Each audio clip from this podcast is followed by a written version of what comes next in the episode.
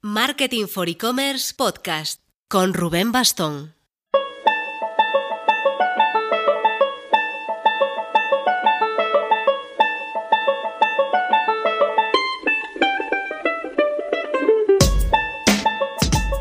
Hola marketers, esta semana ha sido relativamente tranquila, en la oficina sacando curro a paladas y trabajando en los dos próximos eventos que estamos preparando con Marketing for E-Commerce. Un e-commerce breakfast en la Ciudad de México, el miércoles 18 de marzo, por si os pilla por allá, y el segundo Next e-Payments que estamos ya ultimando para el jueves 21 de mayo en Madrid. Aún no está abierto para apuntarse, ya os iremos informando, pero bueno, para que vayáis apuntando las fechas. Esta semana que entra, el jueves 13, estaremos por Madrid para asistir a la presentación del sexto estudio de uso de redes sociales en España de The Social Media Family, que sabéis que me gusta el tema y vamos a estar ahí atentos a ver qué nos cuentan. Se centran en Facebook, Twitter e Instagram. Tengo mucha curiosidad por ver cómo sale en la foto la evolución de uso de Facebook y Twitter, sobre todo, que en el informe Digital 2020 de, bueno, perdón, Digital 2020 de Hootsuite y Real Social los pintaba un poco a la baja en España.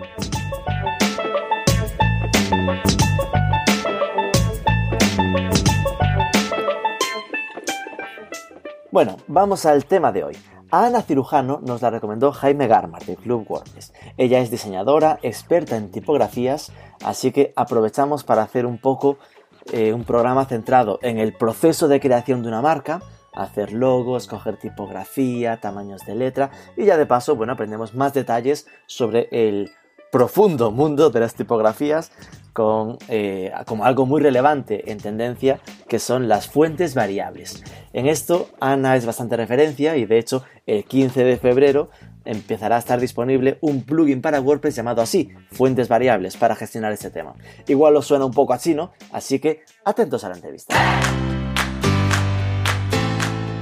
But Before Instant Credit, que es una plataforma de financiación de compras que funciona de forma instantánea, tanto en e-commerce como en proyectos offline.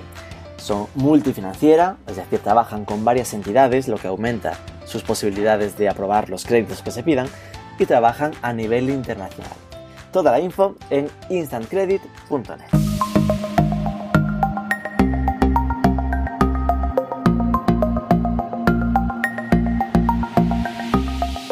Ana Cirujano, muy buenas. Muy buenas, Rubén, ¿qué tal? A ver, a ti, sobre ti me habló Jaime Garmar de Club WordPress. ¿Qué es la relación que te une con él? Pues Jaime y yo somos muy amigos, la verdad somos vecinos de aquí de la Sierra de Madrid Ajá. y nos conocimos en un evento de WordPress, en la meetup de WordPress Collado Villalba y pues hace ya, yo diría que tres años, fácilmente. Cuéntanos primero un poco sobre ti, de dónde eres o eres ya de la Sierra de Madrid y cómo llegaste al mundo del diseño web. Pues mira, yo estudié eh, sociología, ¿vale? Esa es la carrera que Ajá. yo estudié en su día. Pero luego nunca me dediqué a eso. Desde, desde que salí de la carrera hice unas prácticas en una fundación y mi, mi trabajo principal era maquetar una guía. Entonces empecé con, con, diseño editorial. Y desde entonces pues estuve 10 años en esa fundación eh, especializándome en diseño editorial, tipografía, diseño gráfico Ajá. y todo esto. Y, ¿Y, y te dio el vicio? Años, ¿Te gustó el asunto? Claro, eso es. Eh, bueno, pues me seguí formando, ¿no? Hice muchos cursos de diseño y todo esto. Y, y en los últimos años eh, estuve diseñando web. ¿no? Solo hacía el diseño y luego había unos programadores que lo maquetaban y lo desarrollaban. Uh -huh. Y entonces para independizarme, ¿no? porque ya llevaba 10 años allí y yo decía, bueno, yo me quiero poner por mi cuenta porque ya llevaba allí mucho, mucho tiempo, ¿no? Pues se, se me ocurrió que lo mejor era eh, aprender a hacer webs para clientes. Yo ya tenía algunos clientes a los que les hacía pues el de diseño, ¿no? De alguna revista sí. y cosas así por mi cuenta, aparte del trabajo en la fundación por cuenta ajena. Y pensé que aprender a hacer webs pues era una manera más fácil de poder eh, ponerme como freelance. Hacer el y, ciclo completo, ¿no? No solo el diseño. Eso es, eso es, diseñar web y también gracias a WordPress precisamente, pues hacer yo webs eh, completas. Entonces hice un máster de diseño y desarrollo web en el que aprendí pues a maquetar, incluso a desarrollar con PHP y, y WordPress. Y a partir de ahí pues me especialicé en eso.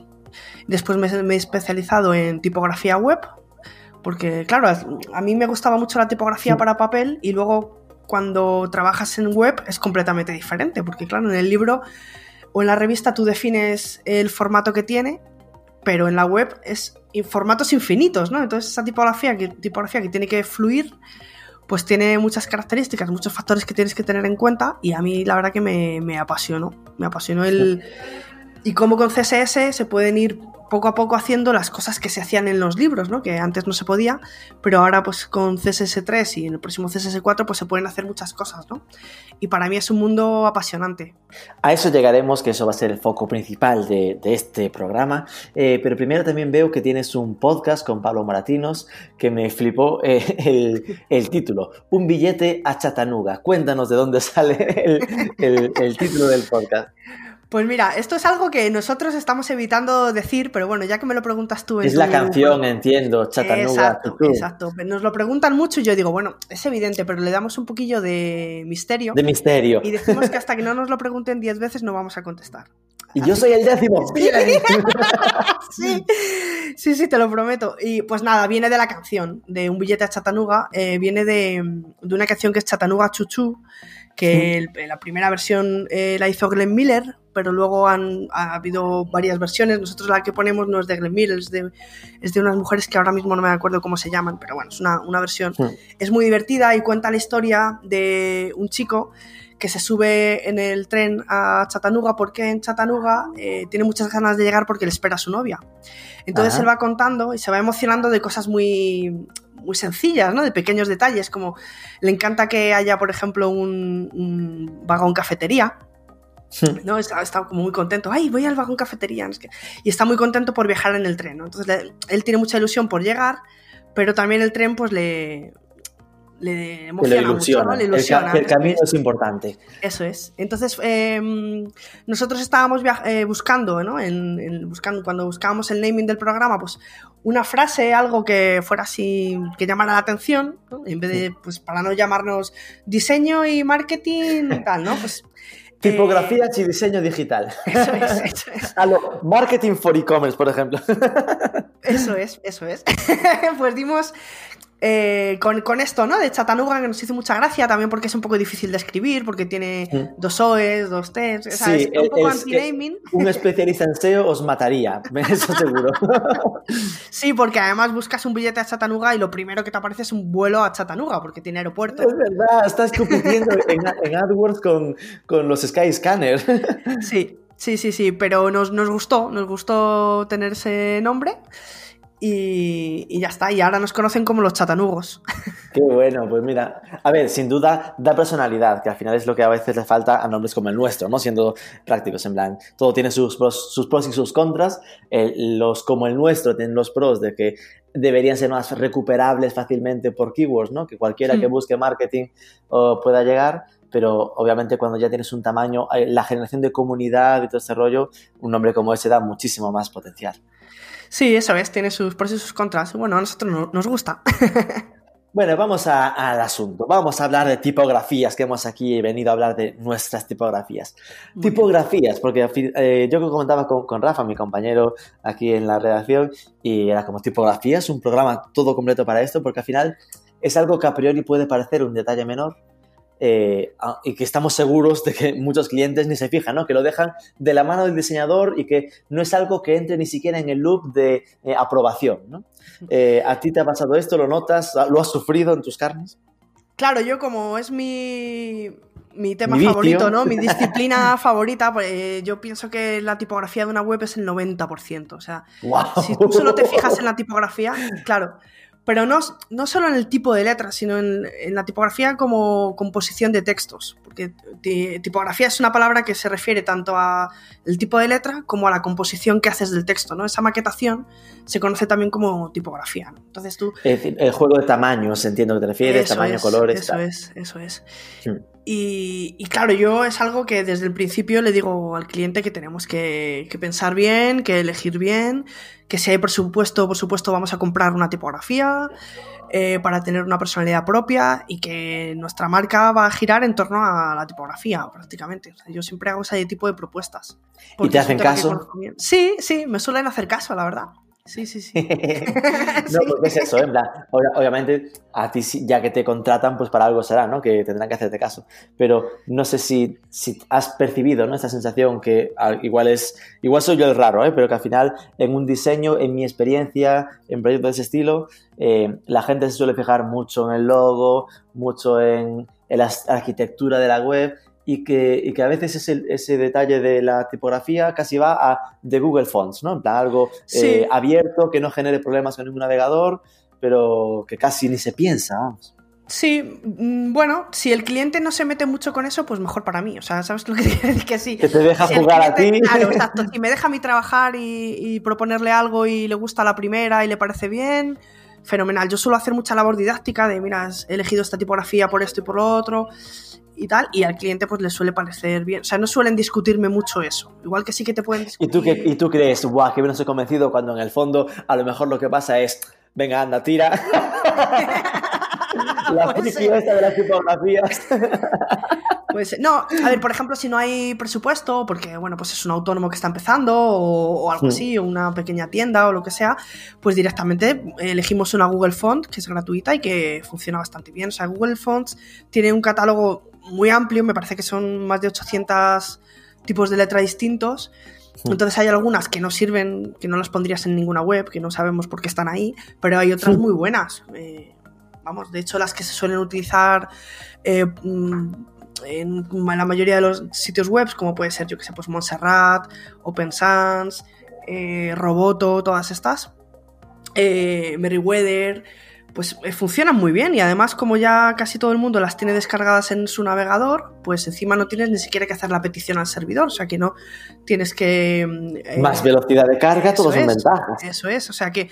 Y luego además también hay un estudio que dice que las tipografías que estamos acostumbrados a ver son las que mejor leemos, ¿no? Porque tenemos que reconocer los caracteres, entonces tiene que ser una tipografía muy legible y las que más conocemos son las que mejor leemos, con lo cual ahí tenemos también otro punto a favor me estás pintando mal el asunto, porque al final eh, no tienes que hacer llamadas al servidor y además las que ya conocemos son las que mejor leemos. Sí, si no necesitas, eh, efectivamente, si no necesitas darle una personalidad especial, puedes elegir una de esas tipografías, por supuesto. Ahí, ahí, ahí empiezas a defender.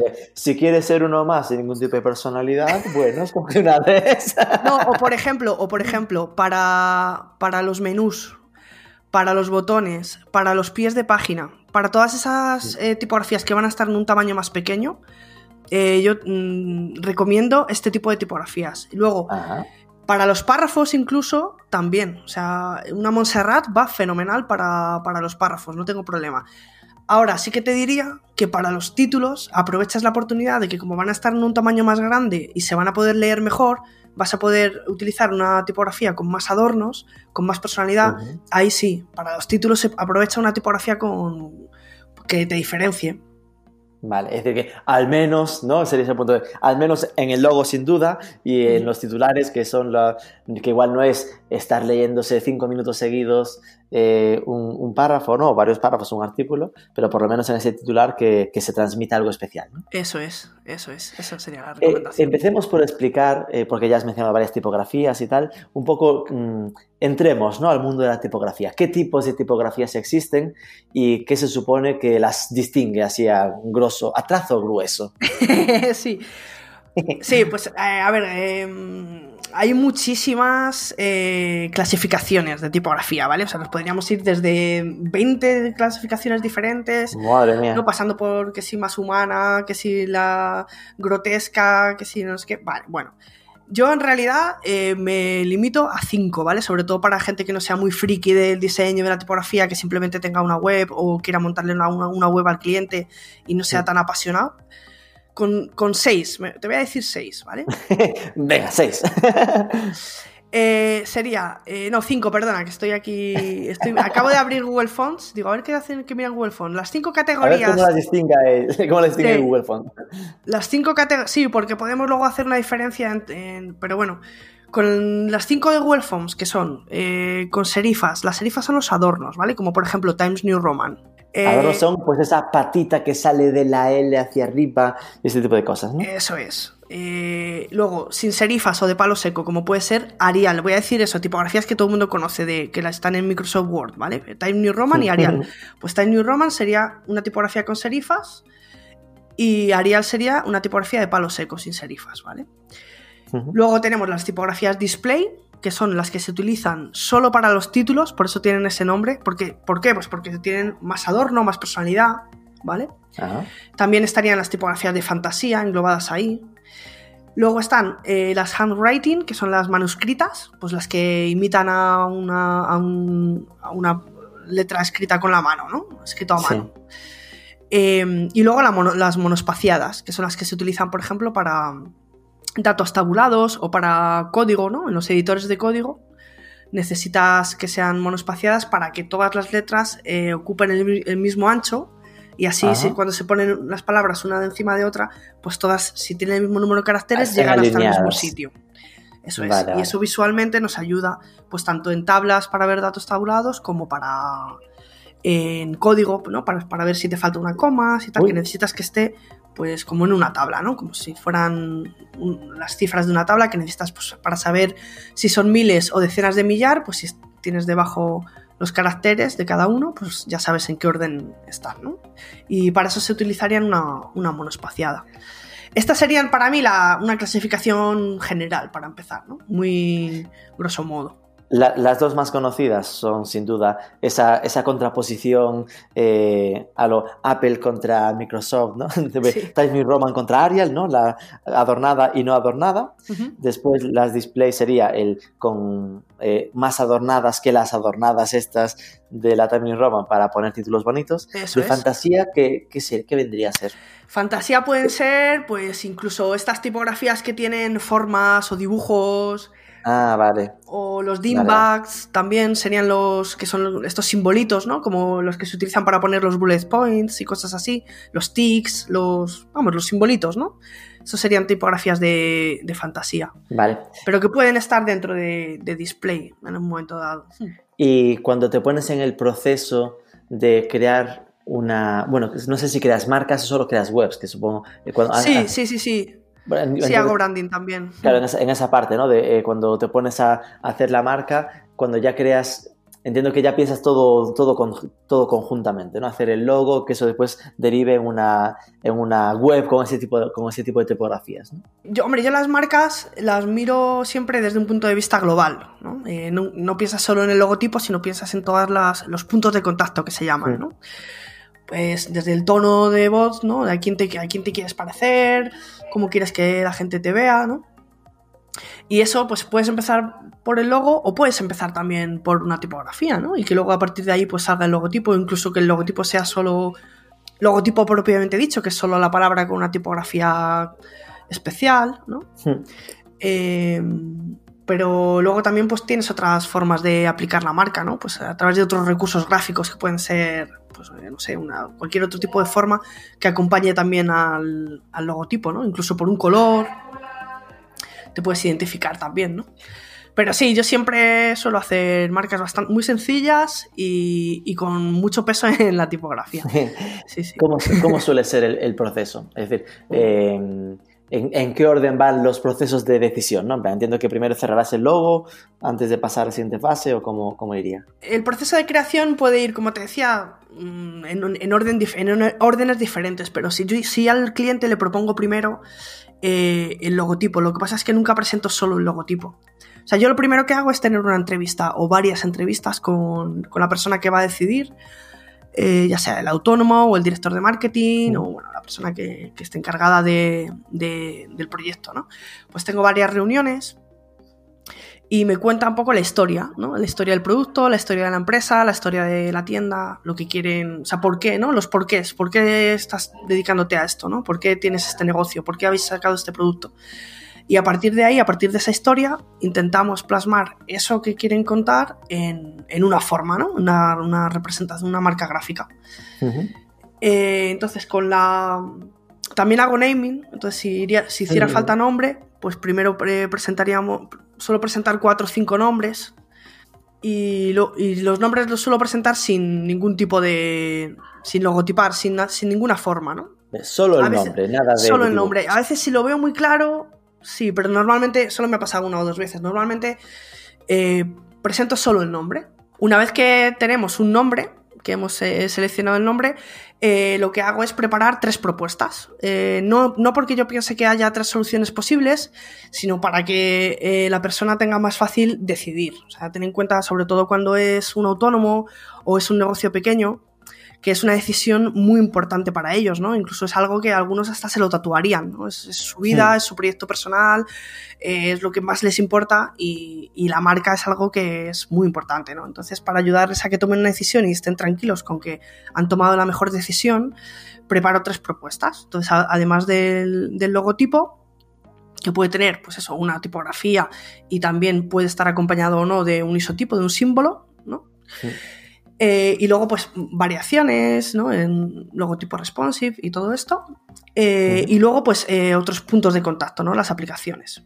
pues yo qué sé, pues desde una tarjeta de visita y dependiendo de si tiene un establecimiento, pues también un rótulo. Pues voy, a la, voy allí, le hago una foto y hago un montaje, cosas así, ¿no? Para que para que lo vea puesto ya en escena. Eso es, para que vea cómo funciona, porque nosotros enseguida vemos algo y sabemos cómo se adaptaría a cada, a cada aplicación, pero claro, el cliente no lo sabe, ¿no? Incluso a lo mejor en, en el rótulo pues no ponemos el logotipo, podemos poner solo el nombre y luego ponemos alguna otra representación gráfica, ¿no? Que como te comentaba antes, que hay otros recursos gráficos que se utilizan para, además del, logotipo, ¿no? que también son la marca, también son identificadores, pero no son el logotipo en sí, ¿no? Pues podríamos, eh, para que vea el, cliente cómo, puede funcionar y que no siempre en todo hay que poner el logotipo, sino que muchas veces podemos identificarnos de otras maneras, pues solo hacer esas, esas tres propuestas. Entonces es primero la propuesta que, que yo quiero, la que más me gusta, luego hago una variación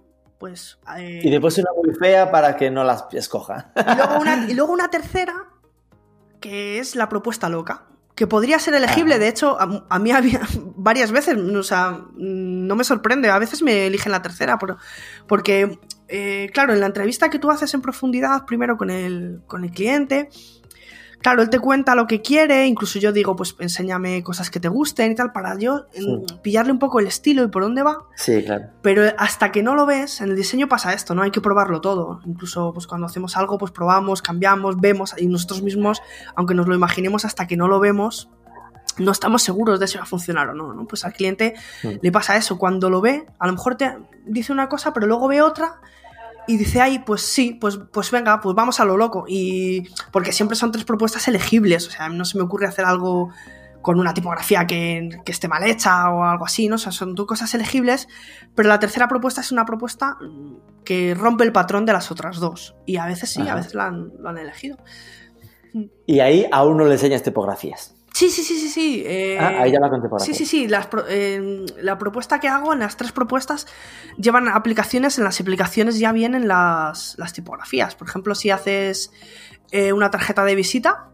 Ah, bueno, claro. En la tarjeta de visita hay tipografías, en la hoja de factura, en la camiseta, pues yo qué sé, pues incluso también pues me invento alguna frase típica, ¿no? Algún eslogan o algo así para que vean ellos lo que estamos intentando transmitir, ¿no? A quién nos parecemos, que qué sensación vamos a dar, y todo esto, sí. Tipografía, color, o sea, en las propuestas ya va todo esto. Lo que pasa es que no está tan desarrollado como luego el proyecto final, ¿no? Que sería el manual de identidad. En el manual de identidad, pues ya hacemos todas las aplicaciones que el cliente va a necesitar y todo esto. Pero en la propuesta, pues hacemos alguna, pues tres o cuatro, para que se haga una idea.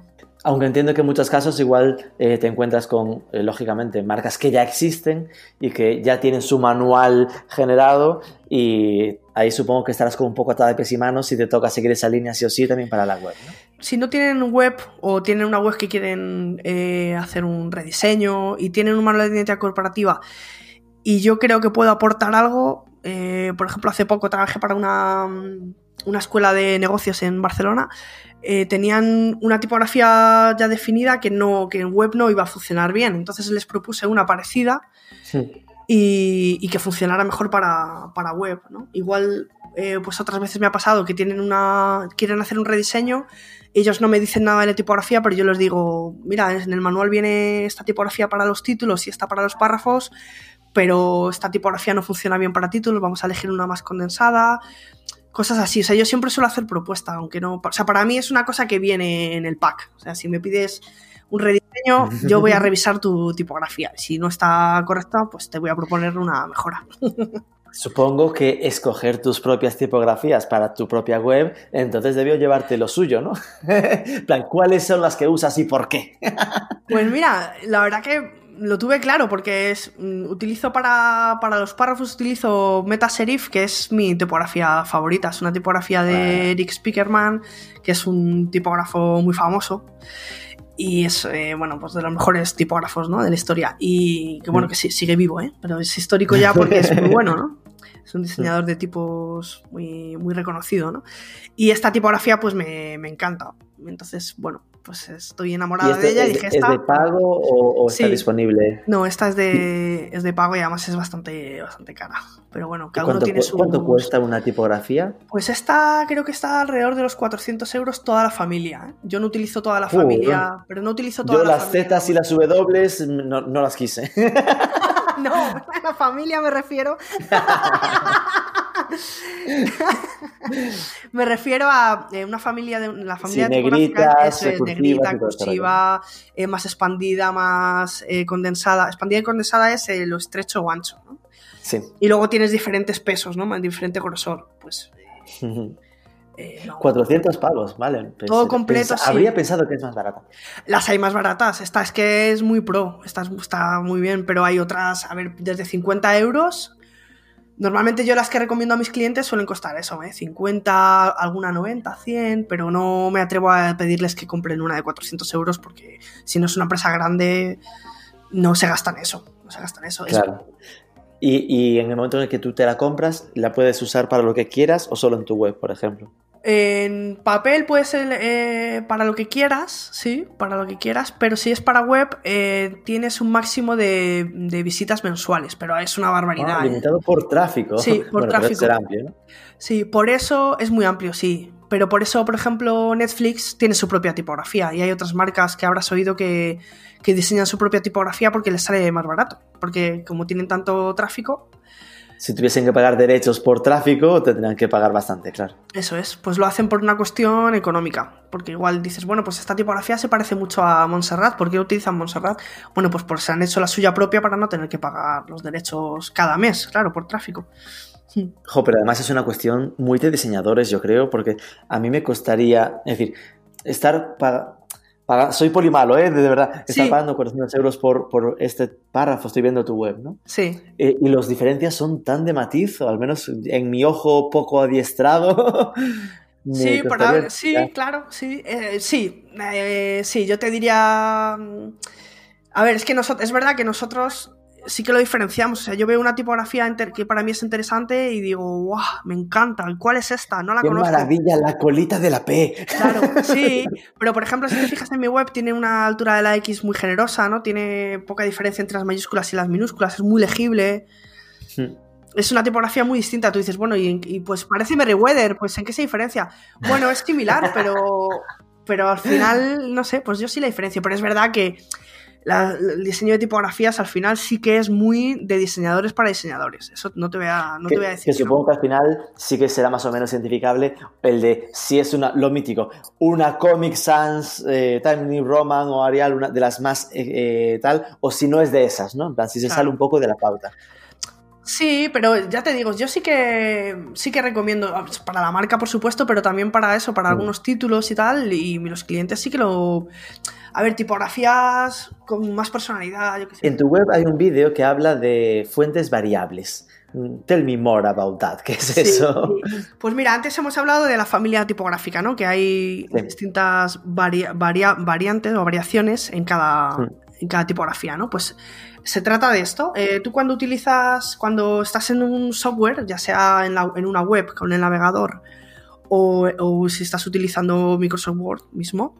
Tú siempre que seleccionas eh, una variación, ya sea cursiva, negrita, eh, estás utilizando una fuente tipográfica distinta, un archivo distinto. Si tú te vas a tu carpeta de fuentes en, en tu ordenador o, o miras en los archivos temporales de tu navegador, Mm. eh, vas a ver que, que tienes una, una- un archivo para la negrita, un archivo para la cursiva negrita, un archivo para la... así, ¿no? Sí. Eh, entonces, en, en el ordenador no te importa utilizar muchos archivos, Mm. pero cuando estás en web, cada archivo es una petición al servidor. Microsegundos de retraso de tiempo de carga y eso duele. Eso duele, eso duele, efectivamente. Entonces, eh, ¿qué ocurre? Que, que como dolía tanto, antes no se utilizaban muchas variaciones. Eh, incluso hay muchas webs que ni siquiera tienen puesta la negrita, ni tienen puesta la cursiva. ¿Qué ocurre?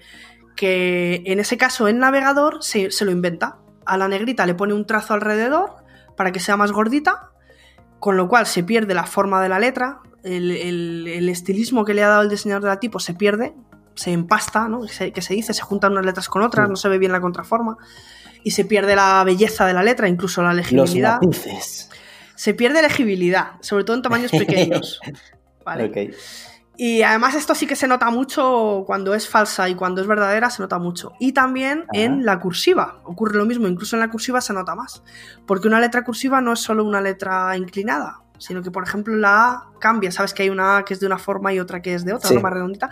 Pues la cursiva es la que tiene la que es como una O con rabito, ¿no? La, la A que hacíamos en el cole, ¿no? Esa es la A de la Sí. cursiva.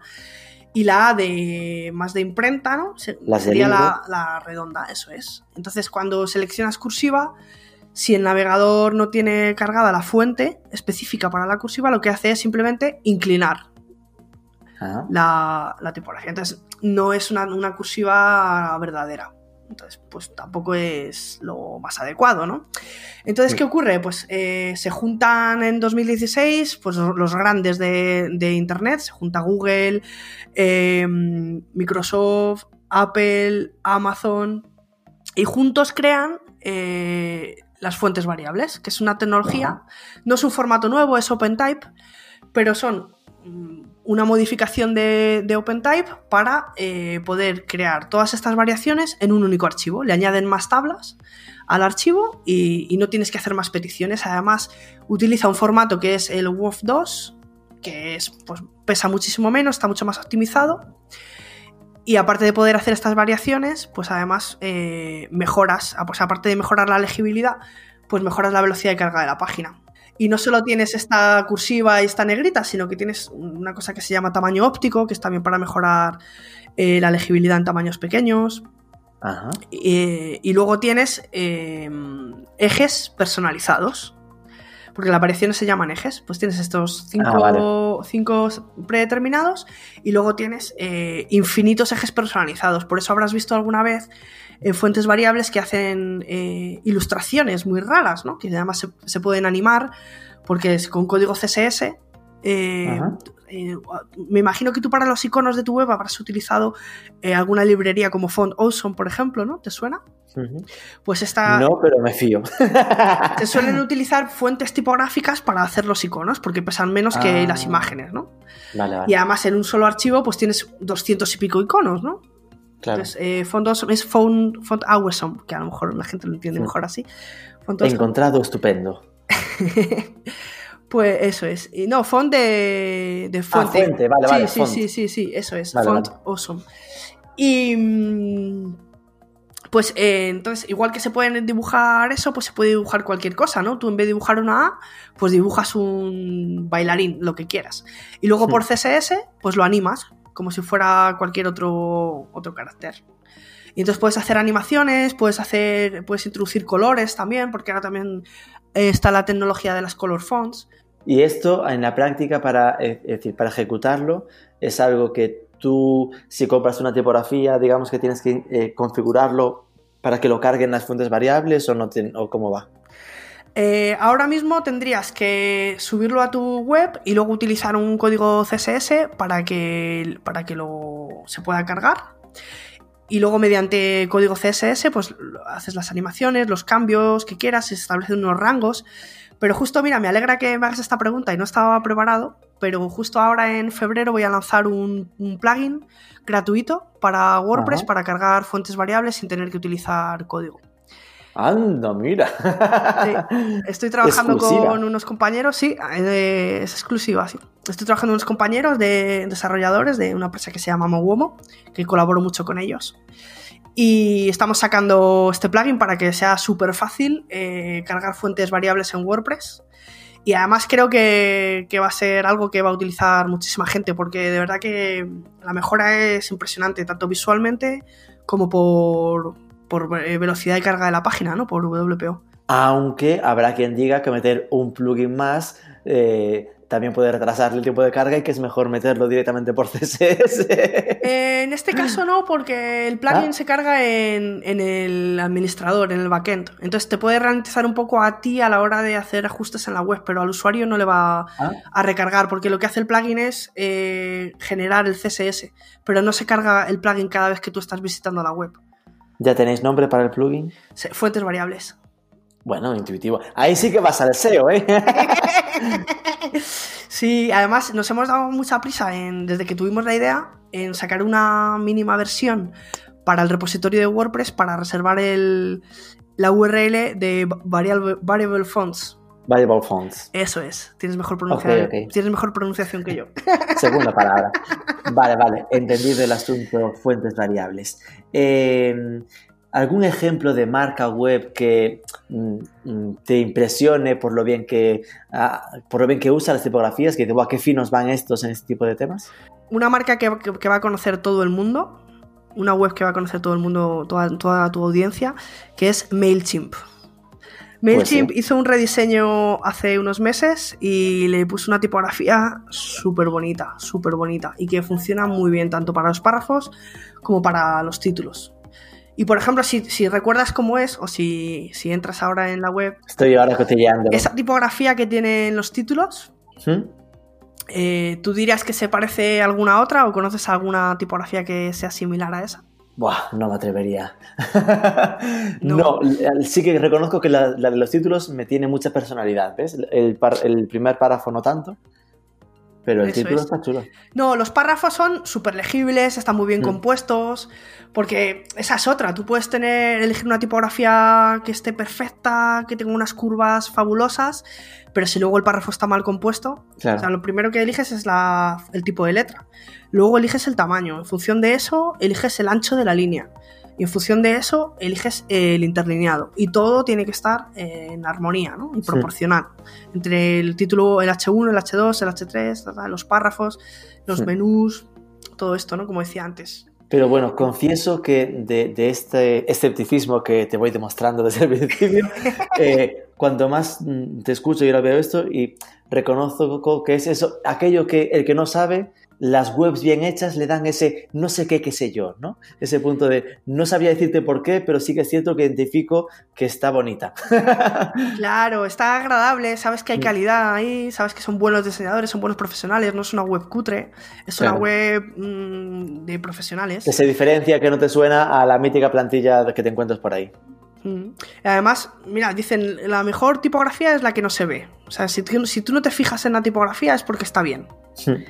Es como el diseño, ¿no? Si, tú, si, no te, si no te choca el diseño es porque está bien Es que diseñado. está bien hecho. Y al revés, alguna web que te suena o que recuerdes que es como, oh my god, qué desastre han hecho. La Wikipedia, la Wikipedia. La Wikipedia. La Wikipedia es horrible, o sea, se lee fatal. En móvil todavía, en móvil todavía, pero en Eso es escritorio... porque será mobile first y van primero a lo, a lo que se lee en el móvil. Pues sí, la verdad Puede es que ser, ahora- ahora que los muy párrafos bien, es- es son como, como muy apelmazados, ¿no? Es que tiene un interlineado mínimo, un ancho de la Sí. línea kilométrico, que estás leyendo y tienes que mover la cabeza para, para poder leer la línea, ¿no? Y luego te, te pierdes de línea. A ver, no es tan, tan, tan grave, ¿vale? O sea, todo se puede leer, incluso lo que hablábamos antes, la Comic Sans, pues la Comic Sans se puede leer, ¿no? Es una tipografía horrible o fatal hecha, pero se puede leer, ¿no? ¿Y por qué funcionó tanto? ¿Por qué se hizo famosa? Por ese triunfo de la Comic Sans a qué se debe. Bueno, pues porque la metió Microsoft en, Por en el paquete de Office. Claro. Sí, a ver, de Comic Sans es verdad que es muy fácil meterse con ella, ¿no? Es como, como el pringao de la clase que todo el mundo le da collejas. Pues no se debe hacer, o sea, pobrecilla Comic Sans. O sea, es muy fácil meterse con ella, pero métete con alguien de tu tamaño, ¿no? O sea, es muy fácil decir eso. Pero sí que, bueno, para hacer estos ejemplos y que sea una- algo que la gente fácilmente lo reconozca, pues sí que se, se puede decir, ¿no? Porque te puedo hablar de todas las tipografías como no sé cuál y tú no sabes cuál es, ¿no? Entonces Ya. se suele usar para esto. Y luego es verdad que, pues eso, ha habido mucha polémica porque se utilizaba para hacer documentos oficiales y todavía se sigue usando carteles oficiales, documentos eh, oficiales. Es que era como, no, no, no, vamos a ver, o sea, esto no puede ser. que luego el autor decía, a ver, es que, claro, la gente como lo ha utilizado mal, pero es que esto era para cómic. A ver, no, está Ay, mal dibujada, o sea, tiene muchas protuberancias, tiene eh, los ejes de cada uno para un lado, o sea, tiene muchas. Incumple muchas normas de dibujo, de composición, de tipografía. Al fin y al cabo. Eso era lo que te iba a preguntar, si al final se le critica porque se usó tanto que cansó y la gente la odia, o si realmente es que es objetivamente mala. Es objetivamente pésima, pésima. Madre mía, Pero pobrecilla. oye, mm, claro, a ver, bueno, pues ya está. Pobrecilla. y después eh, no solo está la, letra, ¿no? la tipografía que escojas, sino el tamaño, los colores. Ahí, eh, ¿qué suele recomendar? Porque al final eh, es, un debate. Ahí sí que yo reconozco haberme parado mucho cuando nos empezaron a hacer un reseño en, Marketing for E-Commerce y tal, en decidir el tamaño, ¿no? El tema de algo que al final sea fácil de, de leer y que no... Y que al mismo tiempo en móvil también no ocupe demasiado, sino al final haces demasiado scroll. Claro, siempre hay que hacer una tipografía responsive. ¿Qué quiere decir? Que tú para escritorio eh, seleccionas un tamaño de letra, pero luego tienes que poner una media query y seleccionar otro para, para tabletas y otro para móvil. Y ya no estos tres tamaños, sino ir adaptando un poco a tu diseño. ¿no? Ajá.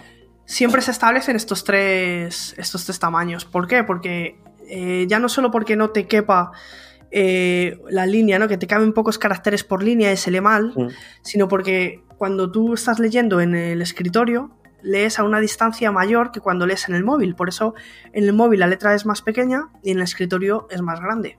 Claro. Y de hecho, incluso en, en papel, si tú coges cualquier libro, eh, vas a ver que la letra eh, es mucho más pequeña que en la pantalla, ¿no? Porque en la web se hace la letra más grande que en papel, porque el escritorio lo tenemos siempre más lejos que un libro. Un libro cuando lo coges en la mano, igual que el móvil, pues tiene una letra más, más pequeña. Sí. Entonces, a partir de 18 píxeles para los párrafos en escritorio, píxeles que, que se renderiza en píxeles, pero no se declara nunca en píxeles, se declara en unidades relativas. Eso es lo de que pone tamaño 1, tamaño 2, tamaño 3, ¿no? Es M o REM, que son unidades relativas al, al contenedor. O sea, el- el, eh, un REM sería, en principio, si el usuario no toca nada en su configuración de- del navegador, un REM son 16 píxeles estándar. Pero luego, a partir de ahí, pues el usuario puede eh, modificarlo, ¿no? Puede decir letra grande, letra pequeña, ¿no? En la configuración del navegador.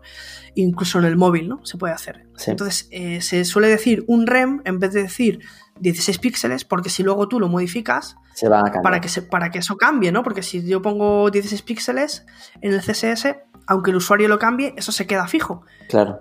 Entonces no, no se adaptaría. Incluso si haces zoom, habrás visto a veces que haces zoom y no funciona.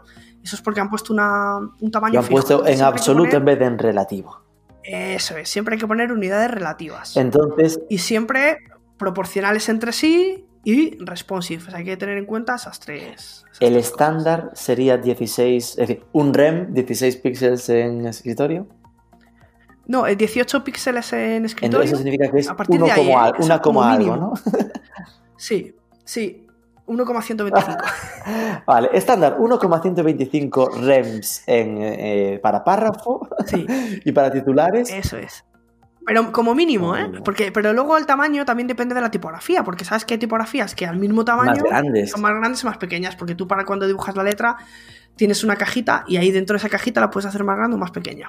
Entonces Sí. el tamaño, siempre primero eliges la tipografía. Y el tamaño a partir de 18 píxeles más o menos, porque puede ser que, que en función de la tipografía pues le des más o menos, ¿vale? Entonces eso, renderizados, o sea, declarados pues eso, un- REM o 1,125 REM. o lo que sea. 125. Y luego para móviles 16, mínimo 16 píxeles. Es decir, uno. Eso REM. es, eso es. Como mínimo. Y luego a partir. Para los párrafos, luego los títulos, pues Para más proporcionalmente.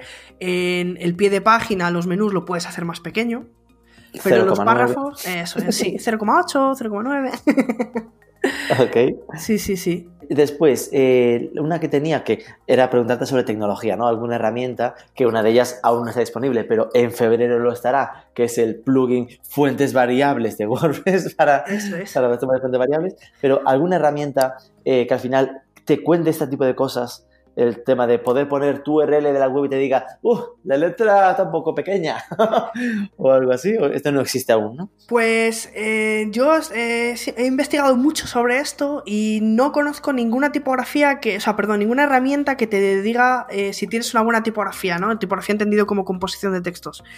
Hmm. Eh, sí que, eh, bueno, pues Google Search Console te dice, ¿tienes la tipografía pequeña? Eso sí te lo dice, Google Search Console. Pero claro, eh, depende mucho de lo que tú quieras, ¿no? Porque a lo mejor dices, mira, es que esto lo quiero pequeño porque ahí es- est- estoy poniendo diseñado por Ana Cirujano y no quiero que se vea mucho Claro. por ejemplo, ¿no? Entonces dices, bueno, eh, entonces claro, esto de que las herramientas puedan decidir si está bien compuesto o no es un poco complicado, porque tú puedes decir, hombre, esto proporcionalmente... eh, no sé, no sé, o sea, seguro, ¿eh? Seguro que se podría hacer con inteligencia artificial, aprendiendo patrones de... lo- o sea, seguro Que va, si, segura, si seguro que lo que yo estoy preguntando es mucho más sencillo, es ese punto de que compruebe que tiene ese mínimo de un rem en el párrafo. Ah, bueno, sí, del Y- tamaño. O sea, que tenga un tamaño mínimo, Claro. sí, Google, Google Search Console te lo hace. Yo estaba pensando Ah, vale, más vale. en esta proporción eh, idónea que hay entre el ancho de la línea, el interlineado, el tamaño. Vale, vale, vale. Cosas más. claro. El, el que una herramienta te puede decir, queda bonito. Claro, exacto, exacto. Yo creo que, que sí se podría llegar Armónico. a programar algo así, pero yo no conozco ninguna, ninguna herramienta para esto. Pero yo creo que, Claro. que se podría llegar a hacer. Se podría llegar a hacer. Y a nivel de tendencias, ya por, por finalizar, es decir, ¿hacia dónde se está moviendo esto? Si la tendencia va más hacia un tipo de letra, hacia otra, ¿cómo, cómo lo notas? Para tendencias, yo recomiendo que visitéis una web que es muy guay que se llama Typewolf. Y mira, Ajá. ahí, ahí no lo he pronunciado tan mal. Muy bien, ¿eh? y y te- pues eh, va a, a quedarnos sin adornos, sin serifas y que sea todo palo seco. A mí la verdad no me gusta mucho la tendencia, pero si te fijas en las, las marcas de moda últimamente están cambiando de logotipo y todas son iguales. Todas son sin serifas, palo Sí. seco, igualitas. Bueno, eh, a mí la verdad me parece que es perder personalidad, pero es la tendencia. A fuentes más de palo seco. Es decir, que al final las de, las de serifa, las de adorno, se convierten en clásicas, ¿no? En que quieres transmitir algo como antiguo o algo. Sí, aunque fíjate, hay tipografías de, con serifas que son súper modernas, ¿no? Pero bueno, pues, pues sí, es la, es la tendencia. También decían que en pantalla se leía mejor, pero ahora pues con las técnicas que hay, ¿no? De una cosa que se llama hinting, que mediante escala de grises, de grises puedes eh, imitar la curva, ¿no? Que visualmente se vea bien y tal, con los píxeles. Pues eso no hay, no hay problema, ¿no? Y además las pantallas retina que tenemos ahora con unas resoluciones enormes Sí. se lee bastante bien. Pero sí, la tendencia es esta. Ok, ok. Pues muchas gracias. Entramos en la, en la parte personal de cotillar en tu vida. Eh, ¿Eres más de iOS o de Android? Pues mm, de Android. Más de Android. ¿Vale? ¿Alguna vez has mm, algún, algún tipo de odio especial por Apple o simplemente... No, mm, en, abierta? ordenador sí que uso Mac, pero en móvil siempre he utilizado. Por favor, Android. soy diseñadora, claro que uso Mac. Tengo las dos cosas, ¿eh? Utilizo también Windows y me encanta. O sea, en Windows 10, ahora eh, Windows ha tenido sus, sus fails, sus fracasos, ¿no? Pero ahora mismo Mm. Windows 10 eh, y con los discos eh, SSL y todo esto, SSD, perdón, eh, va fenomenal, va como un tiro. Ahora, en Mac pues, se ve mucho mejor, ¿no? Esas pantallas, esos colores, esa resolución, pues... Sí. Pero en el móvil sí, siempre he tenido Android y Samsung y tal y, y no... No, no sé, nunca he tenido un No has sentido la necesidad No, de cambiar. no, mira, he sido, he sido- he sido fuerte ahí y no nunca he caído en la tentación del iPhone. Red, red social preferida? Twitter. Twitter, muy bien. Afición lejos de las pantallas. Pues me gusta mm, salir a la montaña, el senderismo y, y la impro. Hace ya un par de años que no lo hago, pero he sido actriz de improvisación durante cinco años. Ah, está pensando, la impro lo hice con tal naturalidad. La improvisación teatral. Sí, es un formato de, de teatro que se llama improv. No es improvisación teatral Ajá. que hacen los actores, es algo que no tienes que ser actor para hacerlo. Te preparas en una, en una academia específica de, de improv, acabado en V, Ajá. y en, en español se dice impro, tal cual. O sea, no es improvisación, es impro. Vale. Y, y sí, es muy, muy divertido. Se hacen batallas como los raperos que hacen batallas de Sí. gallos y todo esto. Pues aquí se hacen también batallas por parejas, de a ver quién hace la mejor improvisación. Se hacen juegos. El, el público pone un título y tú haces una historia con ese título en tres minutos y cosas así. Es muy divertido. Oh, qué chulo. Pero Fomenta esto, mucho la eh, creatividad y sí, yo lo recomiendo a todo el mundo que lo haga. ¿y Para hablar en público, para ¿Dónde lo haces? ¿Hay bares o así que hacen Hay escuelas, escuelas que sí, eh, hay bares, salas de teatro donde se actúa y escuelas. Yo eh, ya te digo, hace ya año y pico que no, que no actúo, pero yo estaba en la escuela Calambur Teatro, que la, la Ah. recomiendo mucho. También hay, eh, yo conozco de Madrid, pero hay por toda España compañías. ¿eh? Claro, claro. Es un mundo, sí, no, no es muy conocido, pero sí que hay por toda España y por todo el mundo, ¿eh? que incluso se hacen Claro, campeonatos en- con América y tal. En Perú hay mucha tradición, en Chile. Que entiendo que todo el tema de improvisación, sin duda esto es agilidad mental, creatividad a muerte. Sí, sí, Perder la vergüenza, dicción, tiene muchas ventajas. totalmente. Sí, sí, yo lo recomiendo muchísimo para cualquier tipo de profesión y sobre todo los que nos dedicamos a profesiones creativas, ¿no? Tanto Sí. pues diseñadores, pero programadores, copywriters, SEOs, todo el mundo que tenga una profesión creativa. Eh, le recomiendo mucho que, que haga esto. Y si no se atreve a salir al escenario, pues por lo menos que vaya a ver una actuación porque son muy interesantes. muy guay, muy divertidas. Y la última, ultimísima, una idea de posible entrevistada o entrevistado para que ataquemos con el podcast. Pues yo te diría a mi compi Pablo Moratinos. Cuéntanos algo más de él para que nos hagamos una idea de, de qué debemos preguntarle. Sí, Pablo es consultor de marketing online y está muy especializado en analítica web. Vale, pues me lo apunto. Pues muchísimas gracias, Ana. Fue un placer hablar contigo. Muchas gracias a ti, Rubén, me lo he pasado genial, así que un placer.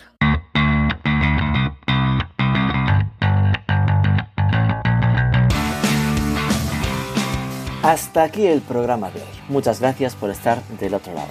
Sabes que puedes seguirnos también en el YouTube de Marketing for E-Commerce, donde lanzamos otro vídeo a la semana. En LinkedIn, Instagram, Twitter, bueno, también en Facebook. Al micrófono Rubén Bastón, director de Marketing for E-Commerce, Marketing 4 E-Commerce. Si os ha gustado, que se note, dadnos señales de vida con un like, un comentario en ebooks, una review en la app que uséis. Sobre todo, suscribíos que es gratis y nos escuchamos el próximo lunes.